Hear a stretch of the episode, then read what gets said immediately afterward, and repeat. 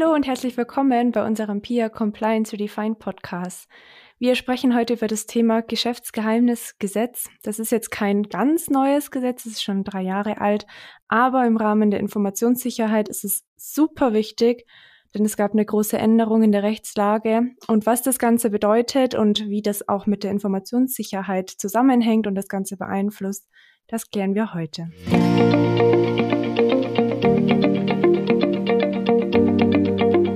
Hallo von meiner Seite. Ich bin Vanessa Müller, bin bei uns im Tagesgeschäft hauptsächlich verantwortlich und mitgebracht habe ich meinen Kollegen, den Christian. Der ist auch eine altbekannte Stimme bei uns im Podcast. Hallo, schön, dass du da bist. Auch nochmal Hallo an alle Zuhörer von meiner Seite. Ich bin der Christian Feldmann. Ich bin Teil der Legal und Compliance Unit bei Valvisio. Und ja, jetzt doch schon das ein oder andere Mal dabei gewesen hier beim Podcast. Ja, mittlerweile ein gern gehörter Gast oder äh, für mich ein gern gern genommener Podcast-Partner. Aber zurück zu unserem Thema Geschäftsgeheimnisgesetz. Christian, du hast vor zwei oder drei Jahren, als das Gesetz ganz frisch war, das kam ja 2019, wurde es ja verabschiedet bzw. ist in Kraft getreten, da hast du deine Bachelorarbeit darüber geschrieben. Und seitdem hat sich ein bisschen was doch getan, beziehungsweise vor allen Dingen auf deiner Seite, denke ich, hast du vor allem deutlich mehr Praxiserfahrung jetzt damit sammeln können genau, von daher, ich bin gespannt, was du da jetzt so erzählen kannst, wie sich vielleicht deine Sicht auch bisschen verändert hat auf das Thema und wo du halt siehst, wie, wie relevant das einfach in der Praxis ist. Mhm. Hat sich auf jeden Fall, also sowohl bei mir als auch generell in Rechtsprechung und Praxis jetzt seit 2019 schon einiges, einiges getan. Ja, wir haben ja schon immer mal wieder einen Podcast gemacht zum Thema Informationssicherheit und da, wer jetzt vielleicht schon öfter reingehört hat, hat ja gemerkt, es gibt ziemlich viele Gesetze, die sich damit irgendwie beschäftigen oder die das ganze Thema beeinflussen. Also wir haben hier das TTDSG, wir haben das BDSG, wir haben natürlich die DSGVO, wir haben andere Sicherheitsgesetze und eben jetzt auch das Geschäftsgeheimnisgesetz. Die Folge in der Praxis ist für viele Unternehmen, dass man irgendwie gar nicht so richtig weiß, welches Gesetz kommt eigentlich wann zur Anwendung, wie hängt es zusammen oder vielleicht auch nicht, was ist gleich, was ist anders. Und die Fragen versuchen wir heute zu beantworten. Also wir wollen das Geschäftsgeheimnisgesetz in die übergreifende Thematik der Informationssicherheit einordnen und zeigen, was es für die Praxis bedeutet, aber auch, wo es Überschneidungen oder Abgrenzungen zu anderen Gesetzen gibt. Lass uns vielleicht zum Einstieg, Christian, erstmal erklären, was der Inhalt vom Geschäftsgeheimnisgesetz ist, beziehungsweise welche Informationen überhaupt darunter fallen. Genau, wie du schon gesagt hast, wir wissen ja, also IT-Sicherheit im Unternehmen, das umfasst ganz viele verschiedene Informationen. Oft weiß man aber gar nicht, warum, also aufgrund welches Gesetzes jetzt die konkrete Information im Einzelfall eigentlich geschützt werden muss. Ich glaube, erstmal grundsätzlich lässt sich das Gesetz zum Schutz von Geschäftsgeheimnissen am besten zur DSGVO abgrenzen. Bei der DSGVO beschäftigen wir uns ja mit personenbezogenen Daten und hier beim Geschäftsgeheimnisgesetz eben nicht ausschließlich, also kann natürlich auch personenbezogene Daten können auch in einem Geschäftsgeheimnis beinhaltet sein, aber grundsätzlich geht es hier beispielsweise um Themen wie Know-how oder bestimmte Herstellungsverfahren und so weiter und so fort. Und es gab früher mal diese Unterscheidung zwischen Betriebs- und Geschäftsgeheimnissen. Ich glaube, wir werden hier einfach den Begriff des Geschäftsgeheimnisses verwenden, denn diese Unterscheidung, dass Betriebsgeheimnisse eher Informationen technischer Art sind und Geschäftsgeheimnisse eher Informationen kaufmännischer Art, die trifft das Geschäftsgeheimnisschutzgesetz nicht mehr. Also das sind jetzt, ist quasi ein, ein Begriff und kann deswegen auch synonym verwendet werden. Und genau, wenn man sich mit dem Geschäftsgeheimnisschutzgesetz beschäftigt, dann sollte der erste Blick auf jeden Fall in den Paragraphen 2 und zwar in die Nummer 1 gehen. Da wird nämlich definiert, was überhaupt ein Geschäftsgeheimnis ist. Und genau, ich denke, diese verschiedenen Anforderungen, die wollen wir jetzt auch mal kurz durchgehen nicht zu sehr in die Tiefe gehen, da kann man nämlich auch sich ganz schön festbeißen, aber im Grunde ist es so, dass ein Geschäftsgeheimnis eine Information ist, die erstmal weder insgesamt noch in der genauen Anordnung und Zusammensetzung ihrer Bestandteile offenkundig ist. Hier ist ganz wichtig zu wissen, eben erstmal der Begriff der Offenkundigkeit heißt, dass das, ja, die Information ist nicht allgemein bekannt, aber eben auch nicht ohne weiteres zugänglich. Wäre beispielsweise, wenn wir jetzt bestimmtes Herstellungsverfahren haben, das jetzt auch nicht patentgeschützt ist und machen das auf unserer Unternehmensseite zugänglich, indem wir das ausführlich beschreiben, dann wäre das ja für Dritte ohne großen Kosten Zeitaufwand zugänglich und damit eben auch nicht mehr als Geschäftsgeheimnis anzusehen. Und was hier ein ganz interessanter Punkt ist, der glaube ich auch oft in der Praxis nicht erkannt wird, ist, dass ich auch Zusammenstellungen von Informationen als Geschäftsgeheimnis schützen kann, auch wenn die Einzelinformationen zugänglich sind öffentlich. Wenn wir hier also beispielsweise eine Kundenliste haben, auf der jetzt nur die vom Unternehmen eh schon auf der eigenen Webseite veröffentlichten Angaben stehen, kann diese Kundenliste dann dennoch ein Geschäftsgeheimnis sein, auch wenn die Einzelinformationen öffentlich zugänglich sind, weil ja eben auch diese Zusammenstellung meiner Kunden natürlich Rückschlüsse aufs Unternehmen zulässt und gewisse Aussagen über mein Unternehmen trifft. Das wäre so die erste Anforderung, mit einher geht dann auch der wirtschaftliche Wert, also dass eben aufgrund dieser Nicht-Offenkundigkeit eine Information einen wirtschaftlichen Wert hat, ist ein Merkmal, das relativ weit auszulegen ist. Da reicht schon, wenn ich jetzt wirtschaftliche oder geschäftliche Interessen an dieser Information habe und würde ich mich jetzt auch entsprechend gar nicht so lange drauf aufhängen wollen. Ich glaube, der Hauptpunkt, mit dem wir uns heute beschäftigen wollen, ist dann die nächste Voraussetzung für ein Geschäftsgeheimnis und das sind die angemessenen Geheimhaltungsmaßnahmen. Das ist nämlich das, diese große rechtliche Neuerung, die ich ähm, angesprochen habe schon.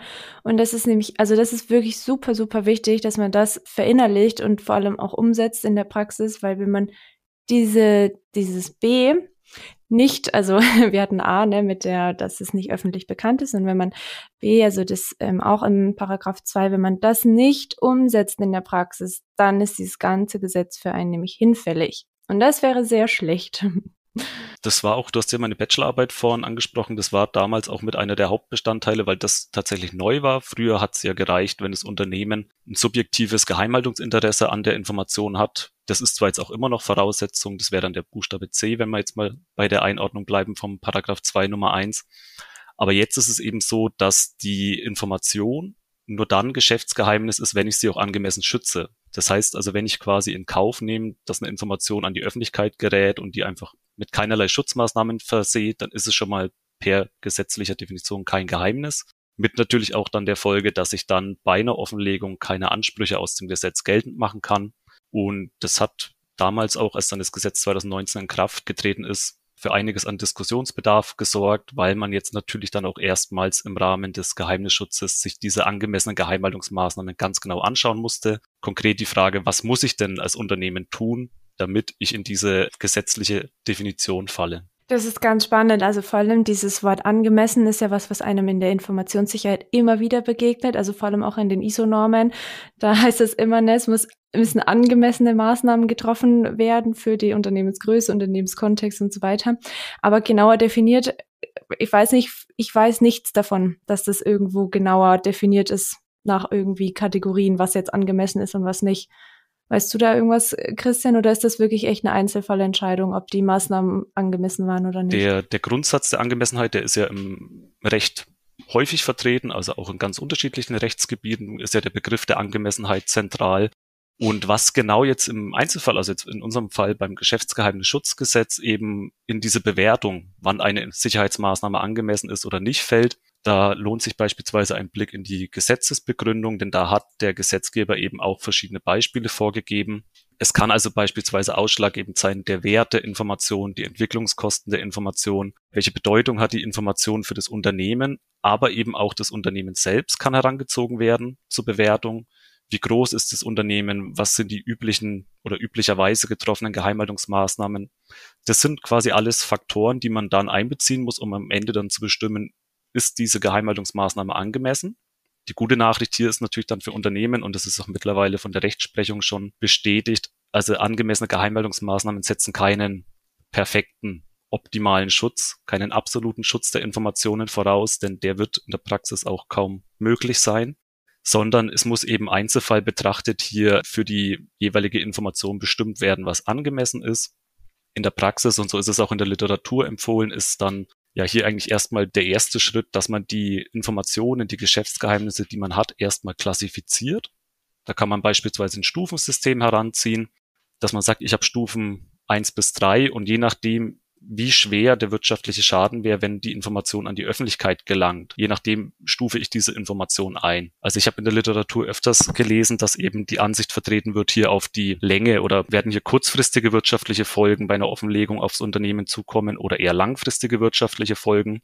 So könnte man dann zwischen Stufe 1 und Stufe 2 unterscheiden. Oder hätte ich sogar existenzbedrohende Folgen, wenn die Information, also sagt man dann auch die sogenannten Kronjuwelen des Unternehmens, sollten dann natürlich mit der höchsten Sicherheitsstufe klassifiziert werden. Und dann in der Folge legt man eben für diese einzelnen Stufen, die man sich am bestenfalls auch in internen Richtlinien im Unternehmen dokumentiert hat, eben bestimmte Geheimhaltungsmaßnahmen fest. Und genau, das ist im Grunde dann das Prinzip dieser angemessenen Geheimhaltungsmaßnahmen. Wichtig ist hier vor allem, ich habe jetzt gerade schon mal kurz angesprochen, dass man diese Geheimhaltungsklassifizierung, die natürlich von Unternehmen zu Unternehmen unterschiedlich sein kann, dass man die dokumentiert und das gilt auch hier für das gesamte Prinzip der angemessenen Geheimhaltungsmaßnahmen, denn wenn ich jetzt einen Streitfall habe, trage ich als Unternehmen, wenn ich Geheimnisinhaber bin, die Beweislast. Ich muss dann also tatsächlich auch vorweisen können, die Information war angemessen gesichert und dementsprechend dann, wie schon gesagt, eben als Ausgangspunkt, um dann nachfolgende Ansprüche aus dem Gesetz überhaupt erst geltend machen zu können.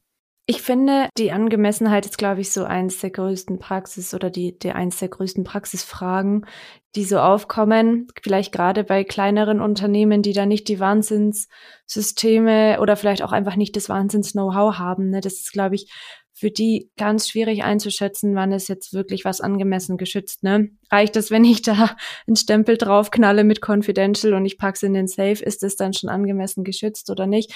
Bei digitalen Sachen ist es natürlich noch mal viel schwieriger. Ne? Also und da ist auch oder das ist ja auch unsere Erfahrung. Ich denke, du merkst es auch in der Beratungspraxis, Christian, dass da oft das Know-how einfach fehlt, wie man Daten auch technisch schützen kann überhaupt.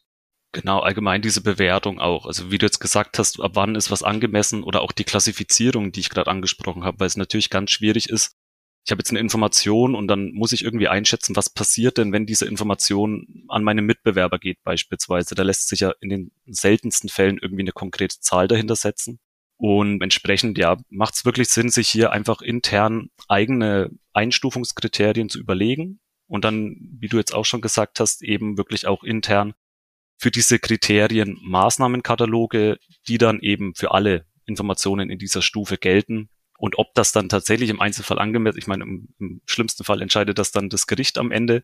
Aber ich denke, mittlerweile gibt es da so viele Maßnahmen, die wir ja auch schon in vorherigen Podcasts besprochen haben. Das ist ja im Grunde, wenn wir jetzt auch mal an unseren Podcast zum Thema New Work oder auch Remote Work zurückdenken, da haben wir ja auch Maßnahmen besprochen, die eben auch bei dem Aufenthalt von Arbeitnehmer und Arbeitnehmerinnen im Ausland gewährleistet werden müssen. Das wäre hier natürlich beim Geschäftsgeheimnisschutzgesetz das Gleiche. Also auch die muss ich natürlich unabhängig vom Standort der Arbeitnehmerinnen gewährleisten. Und da handelt es sich ja im Grunde immer um dieselben Maßnahmen. Also auch wenn ich jetzt die, der Grund, warum ich eine Information zu schützen habe, wenn das ein anderer ist, ob das jetzt die DSGVO ist oder das Geschäftsgeheimnisschutzgesetz, die Maßnahmen bleiben am Ende ja dieselben. Und deswegen glaube ich, da mittlerweile ähm, kommt da schon deutlich mehr mehr Erfahrungswerte auch bei kleineren Unternehmen, wie man das denn überhaupt gewährleisten kann.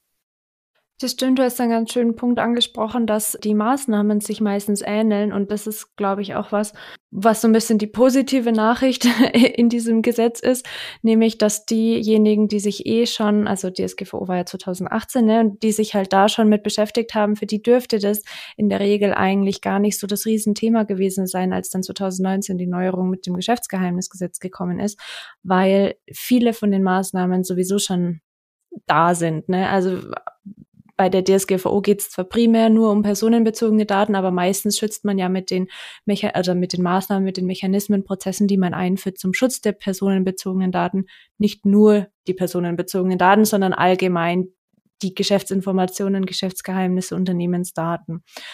Und das heißt, diejenigen, die sich da von vornherein schon immer mit beschäftigt haben, die haben hier jetzt mit dem Geschäftsgeheimnisgesetz dann einen ziemlich großen Vorteil, würde ich mal so sagen, weil die sich vielleicht nicht ganz entspannt zurücklehnen können, aber halt definitiv nicht so viel machen müssen wie Leute, die oder Unternehmen, die sich da eben noch nicht so intensiv mit befasst haben. Auf jeden Fall. Ich finde, eine ganz schöne Maßnahme hier ist ja beispielsweise das Thema Berechtigungskonzept. Wenn ich also im Unternehmen wirklich wirksame Vorgaben habe, welcher Mitarbeiter, welche Mitarbeiterin darf auf welche Daten zugreifen, dann deckt es ja sowohl meinen Datenschutz ab, als auch eben meine Informationssicherheit im Allgemeinen, wie eben beispielsweise jetzt den, den Schutz meines betriebsinterne Know-hows, meiner Geschäftsgeheimnisse. Auch da, was ich jetzt quasi aus meiner Tagesgeschäft oder ich habe viel einfach auch mit unseren Mitarbeitenden zu tun, noch mitgeben will, ist, dass, dass das Thema Schulungen da auch unfassbar wichtig ist. Ja. Also, dass man einfach regelmäßig auch daran erinnert, auch wenn man sieht irgendwie im betrieblichen Alltag, dass was vergessen worden ist, dass man da einfach immer wieder daran erinnert, weil die ja, man kann echt technisch so viel schützen, wie man möchte. Ne? Der Mensch bleibt ist das größte Risiko bei der ganzen Geschichte. Ne? Und da sollte man definitiv investieren und einfach ja erinnern, schulen, kommunizieren, dran denken. Und ich glaube, dann ist wirklich schon viel, viel geschafft. Auf jeden Fall. Wir haben ja auch gerade jetzt, weil wir uns nochmal auf die Definition gestürzt haben, das ist natürlich jetzt im Rahmen von Schulungen auch wichtig, dass man den Mitarbeitenden überhaupt erstmal zeigt, wann habe ich es denn mit einem Geschäftsgeheimnis zu tun denn nur wenn man das ja auch selbst einordnen kann, das ist wie bei personenbezogenen Daten ja auch, nur wenn ich weiß, ich habe hier gerade personenbezogene Daten, mit denen ich umgehe, nur dann kann ich ja auch gucken, ob ich alle Anforderungen überhaupt einhalte. Einhalten ist eigentlich ein sehr gutes Stichwort. Ne? Lass uns mal drauf eingehen, was passiert, wenn wir uns nicht dran halten. Also was passiert denn, wenn ich mich nicht an das Gesetz halte? Genau, also wir haben im Geschäftsgeheimnisschutzgesetz selbst haben wir Ansprüche hinterlegt. Das sind beispielsweise dann eben Ansprüche auf Schadensersatz, auf Unterlassung und Beseitigung. Also wenn eine Pflichtverletzung aus dem Paragraph 4 Geschäftsgeheimnisschutzgesetz ist, das dann vorliegt, dann kann ich eben als Geheimnisinhaber, wie gesagt, wenn ich denn beweisen kann, dass ich angemessene Geheimhaltungsmaßnahmen getroffen habe, kann ich hier die typischen ja Unterlassungs-, Beseitigungs-, Schadensersatzansprüche geltend machen in der Praxis aber häufig noch dann viel wichtiger ist, dass der Austausch beispielsweise von Geschäftsgeheimnissen in der Regel ja auch mit dem Abschluss von Geheimhaltungsvereinbarungen, von NDAs einhergeht. Und wenn ich jetzt natürlich dann auch fremde Geschäftsgeheimnisse verletze, denn da auch die muss ich mit angemessenen Geheimhaltungsmaßnahmen schützen, da verpflichte ich mich in der Regel dann vertraglich dazu, können dann natürlich auch nicht unerhebliche Summen an Schadensersatz oder Vertragsstrafe auf mich als Unternehmen zukommen. Und wenn man das jetzt mal wieder in diesem Kon Gesamtkonzept einordnet, ist es eben auch wichtig zu verstehen, wenn ich jetzt irgendwo ein großes Datenleck habe und dann werden ja in der Regel jetzt nicht nur meine Geschäftsgeheimnisse und nicht nur meine personenbezogenen Daten offengelegt, sondern das geht ja oft miteinander einher und alle Daten landen dann irgendwo im Netz oder sonst wo. Und dann ist eben wichtig zu wissen, dass ich dann auf der einen Seite habe ich die DSGVO, die viele oder die mir Bußgeldvorschriften entgegenhält. Auf der anderen Seite dann aber eben auch diese individualvertraglichen Ansprüche mit Geschäftspartnern, deren Geschäftsgeheimnisse offengelegt wurden. Und das ist eben wichtig, um mal die Folgen abschätzen zu können. Was passiert denn eigentlich, wenn ich es eben mit der Infosicherheit nicht ganz so genau nehme? Ganz spannendes, praktisches Beispiel an der Stelle ist tatsächlich der Hackerangriff auf Continental, der ja letzten, also Ende letzten Jahres statt, naja, nicht, eigentlich nicht, es ging ja schon ein bisschen länger, aber so Ende letzten Jahres wurde das nochmal ganz heiß diskutiert auf jeden Fall. Da ist nämlich genau das passiert, dass, also kurz, wer es vielleicht nicht verfolgt hat, da ist so gewesen, da hat sich ein Mitarbeiter oder eine Mitarbeiterin, da weiß ich gar nicht, ob das bekannt geworden ist, einen nicht autorisierten Browser runtergeladen auf seinen Laptop und über den Browser und die Daten, die er da eingegeben hat, haben sich eben Hacker Zugriff verschafft über die Login-Daten und haben über 40 Terabyte, also das ist schon echt eine ganz schöne Hausnummer, an Daten von Continental geklaut und die, also haben, wollten dann Lösegeld dafür haben. Genau, das wurde, soweit ich informiert bin, nicht gezahlt. Genau, und im Endeffekt ist dann, die sind halt die geklauten Daten im Darknet aufgetaucht, unter anderem, und das, was bekannt geworden ist, was jetzt so rumkursiert, also es gehen natürlich auch viele Gerüchte oder viele unbestätigte Aussagen rum, deswegen das mit Vorsicht genießen, aber was rumgeht, das ist die also unter den 40 Terabyte, die geklaut worden sind, ist unter anderem eine Datei, wo interne Geschäftsgeheimnisse von Continental dabei sind, also hm, Strategien, aber auch Kommunikations- oder allgemein Kommunikations vom Aufsichtsrat und solche Sachen. Da könnte man jetzt denken, ja, okay, es sind interner, wenn die die nicht richtig schützen, dann Pech gehabt. Das Spannende hier ist eigentlich, dass tatsächlich auch Daten von den Automobilherstellern geklaut worden sind. Also da ist äh, VW dabei, da ist Mercedes dabei und BMW, glaube ich, auch. Und da ist es natürlich jetzt ganz spannend, wie das Ganze bewertet wird. Und das ist genau das, was du angesprochen hast. Also es werden nicht nur äh, jetzt Strafen kommen wegen dem Geschäftsgeheimnisgesetz und der Verletzung von dem, von dem Schutz der Daten, es werden mit Sicherheit oder je nachdem, was veröffentlicht worden ist, wird es vielleicht eine Strafe geben, die noch für die DSGVO dann zählt und die haben mit Sicherheit auch Geheimhaltungsvereinbarungen abgeschlossen. Das heißt, das NDA und so weiter kommt auch noch mit drauf.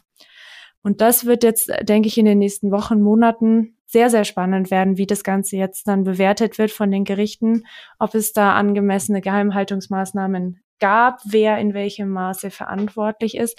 Denn ich denke, dass auch der Mitarbeiter natürlich irgendwie eine Teilschuld bei der Verantwortlichkeit bekommen wird. Hängt natürlich davon ab, was die jetzt für interne Richtlinien hatten und so weiter. Ne? Aber das wird auf jeden Fall ganz, ganz spannend werden und zeigt eigentlich ganz gut, dass eben das Geschäftsgeheimnisgesetz, wenn man da nicht äh, ordentlich darauf achtet, dass das eben in einem größeren Kontext steht, der dann eben auch bestraft wird. Ist auf jeden Fall ein spannender Fall. Natürlich für uns dann auch von außen immer schwer zu bewerten, was da jetzt tatsächlich die Hintergründe sind. Aber ich glaube auch gerade, was ich vorhin angesprochen hatte, diese Tatsache, dass ja auch die Rechtsprechung die Ansicht vertritt, dass ein absoluter Informationsschutz nicht möglich ist. Also das wird hier, glaube ich, auch nochmal zu interessanten Erkenntnissen führen, denn ich kann natürlich unternehmensintern an Richtlinien, an Maßnahmen sehr viele Sachen treffen. Am Ende arbeiten überall Menschen und Fehler werden passieren und dann ist es natürlich interessant jetzt dann zu sehen, wie wirkt sich denn das Geheimnismanagement jetzt dann auf beispielsweise dann ja den Fahrlässigkeitsmaßstab oder ähnliches aus. Und da dürfen wir, glaube ich, einiges noch an interessanten Entwicklungen erwarten. Auf jeden Fall. Also mir schwirren da jetzt tatsächlich, je länger wir drüber reden, desto mehr Fragen schwirren mir hier im Kopf rum.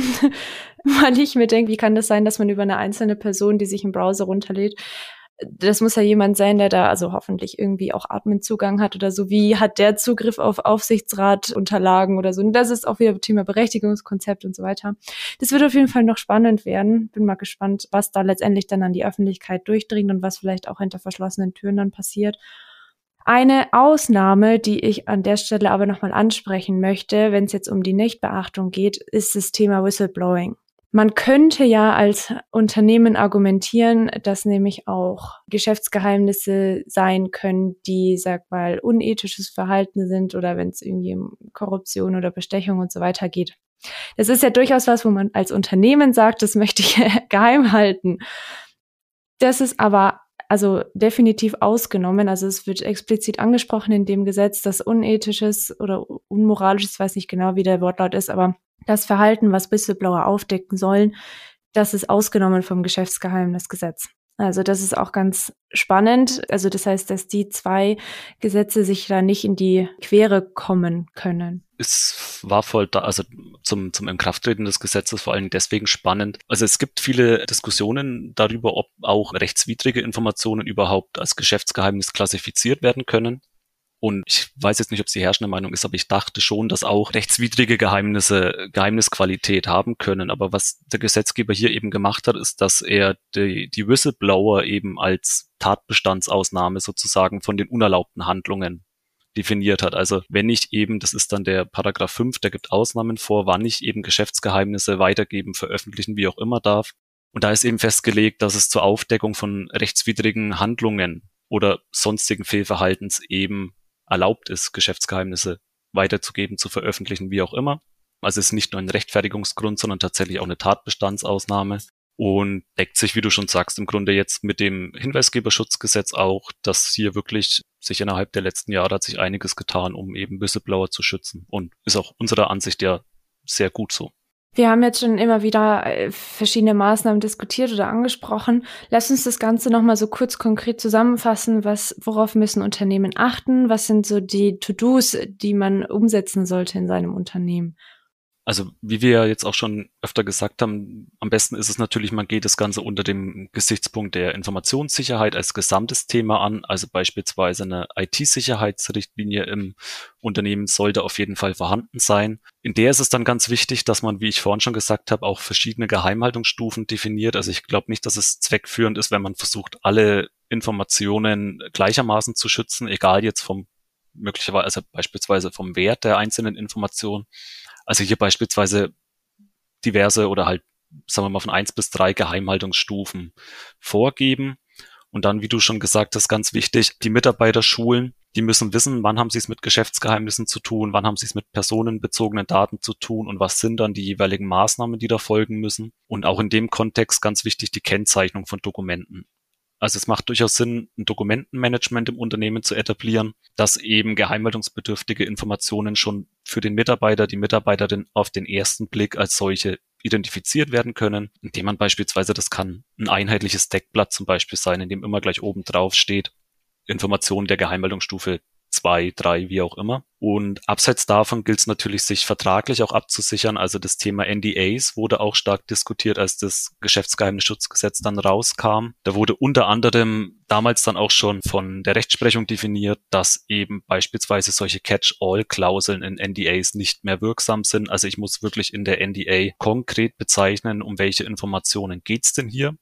Wenn ich jetzt einfach nur vorgebe, alle Informationen, die ausgetauscht werden, sind geheim zu halten, ist das im Zweifel nicht wirksam. Und da wir dann in der Regel mit ganz vielen verschiedenen Vertragspartnern NDAs und Geheimhaltungsvereinbarungen, Forschungs- und Entwicklungsverträge und so weiter abschließen, ist es hier natürlich auch wichtig, entsprechendes Vertragsmanagement zu etablieren dass ich auch eben nicht nur die eigenen Geschäftsgeheimnisse schütze, sondern auch immer die Geschäftsgeheimnisse, die ich von ja, Vertragspartnern, Zulieferern und so weiter, von Kunden erhalte, dass auch hier die Mitarbeiter mal wissen, wann sie es mit einer solchen Information zu tun haben. Und ich glaube, zum Abschluss ist, das haben wir ja, glaube ich, auch. Eins, eins ganz kurz noch. Mhm. Was zum Thema Vertrag noch ganz gut passt, noch NDAs, ist es in dem Geschäftsgeheimnisgesetz so, dass das Gericht, also das zuständige Gericht, grundsätzlich das ist, wo der Beklagte seinen Gerichtsstand hat. Also es lohnt sich auch da, das vertraglich festzulegen, dass man sagt, man nimmt äh, deutschen Gerichtsstand zum Beispiel, dass man da nicht im Endeffekt äh, irgendwann Schwierigkeiten bekommt, dass man irgendwie, was weiß ich, im NDA einen unterschiedlichen, also einen anderen Gerichtsstand hat als in dem normalen Arbeitsvertrag und ne, also da können ja die wildesten Dinge passieren, dass man da einfach noch dran denkt, dass es nicht automatisch Deutschland ist, obwohl es ja ein deutsches Gesetz ist. Genau, also wie du schon sagst, ist ein guter Einwand, sowohl Gerichtsstandvereinbarung als auch natürlich die Rechtswahl immer, immer dran denken. Da kann man sich das Gedanken machen über irgendwelche diversen internationalen Kollisionsregelungen ersparen und das Leben einfacher machen. Und abschließend wollte ich noch darauf hinaus, was damals auch relativ schnell klar war, als das Gesetz in Kraft trat, eigentlich so mit der ähm, kriegsentscheidende Bestandteil, wenn es darum geht, ist eine Information angemessen geschützt oder nicht, ist häufig dann eine sogenannte Need-to-Know-Struktur haben wir jetzt ja auch schon öfter angesprochen. Also Berechtigungskonzepte, dass wir uns dann im Verfahren nicht die Frage stellen müssen, warum hatte denn Mitarbeiterin XY überhaupt Zugang zur Information? Und wenn man das, glaube ich, dann noch anständig dokumentiert und auch dann wirklich im Streitfall dann belegen kann, dass man hier diese Maßnahmen alle eingehalten hat, ist man, denke ich, auf einem ganz guten Weg. Ich denke, wir fassen es einfach nur mal ganz kurz zusammen. Also beim Geschäftsgeheimnisgesetz werden Informationen geschützt, die schützenswert sind. Also da beißt sich tatsächlich die Katze so ein bisschen in den Schwanz. Also man muss die Informationen schützen, damit sie als Geheimnis zählen, aber sie sind ein Geheimnis und daher sind sie schützenswert. Darunter, also um das abzugrenzen auch zur DSGVO, es fallen jetzt hier nicht nur personenbezogene Daten darunter, sondern wie gesagt allgemein schützenswerte Informationen, die geschützt sind. die müssen, wie gesagt, angemessene, also es müssen angemessene Geheimhaltungsmaßnahmen getroffen werden. Das kann man zum Beispiel, also je nachdem, wie man das klassifiziert, die Informationen, ne, sind die nicht so relevant oder sind die sehr existenzbedrohlich, sage ich mal, ne? Und was vor allem wichtig ist, worüber wir auch lange gesprochen haben, ist, dass das Geschäftsgeheimnisgesetz angrenzt ja an viele andere Gesetze und dass, wenn man eben dagegen verletzt, dann hat man nicht nur das Problem des Geschäftsgeheimnisgesetzes, dass man das gebrochen hat, sondern meistens auch, weil eben Daten verloren gegangen sind. Da waren dann vielleicht personenbezogene Daten drunter, dann gilt die DSGVO, dann hat man ein NDA abgeschlossen oder andere Vertraulichkeitsverträge und dann hat man ein ganzes, ein, eine ganze Summe, einen ganzen Stapel an Schadensersatzforderungen oder halt an allgemeinen Bußgeldern und Strafen plötzlich am Hals. Deswegen, es lohnt sich da genau hinzuschauen. Unternehmen, die sich sowieso schon immer wieder, also im Zuge der DSGVO oder vorher auch mit dem DSG oder anderweitig damit beschäftigt haben, ihre Daten zu schützen, sind hier klar im Vorteil das mal so in aller Kürze zusammengefasst. Sollte es da tiefergehende Fragen geben, dann, wie gesagt, wir freuen uns gerne, wenn sich jemand bei uns meldet, dann Feedback gibt oder einen Kommentar da lässt oder wie auch immer. Der Christian, wie gesagt, kennt sich damit auch ganz gut aus. Er hat sich relativ intensiv damit beschäftigt und auch im Zuge der Informationssicherheit beschäftigen wir uns natürlich immer wieder in der Praxis mit dem Gesetz. Dann zum Schluss nur noch der kurze Hinweis, also wenn Ihnen der Podcast gefällt, dann gerne abonnieren. Ich bin äh, gespannt tatsächlich schon auf den nächsten Podcast. Das ist nämlich auch ein ganz spannendes Thema. Da geht es um die NES-2-Richtlinie, wo es um Cybersicherheit in den Kritisbereichen geht. Also es ist nicht ganz Informationssicherheit, aber irgendwie ja doch sehr damit zusammenhängt. Und genau, da bin ich schon sehr gespannt drauf. Wir haben einen Gast wieder dabei. Dann danke dir, Christian, fürs Dabeisein, fürs Teilen von deinem Wissen und von deinen praktischen Erfahrungen. Danke, dass ich dabei sein durfte heute nochmal. Na klar, immer gerne. genau, beim nächsten Mal dann ja nicht, aber ich bin mir sicher, dann hört man sich in der einen oder der anderen Folge mit Sicherheit nochmal. Auf jeden Fall, ich habe dich schon wieder eingeplant. genau, dann ich wünsche Ihnen ein gutes Wochenende schon mal, wenn Sie es gleich am Donnerstag hören, wenn es erscheint, der Podcast. Und ansonsten einen guten Start in die Woche. Machen Sie es gut und bis bald. Ciao.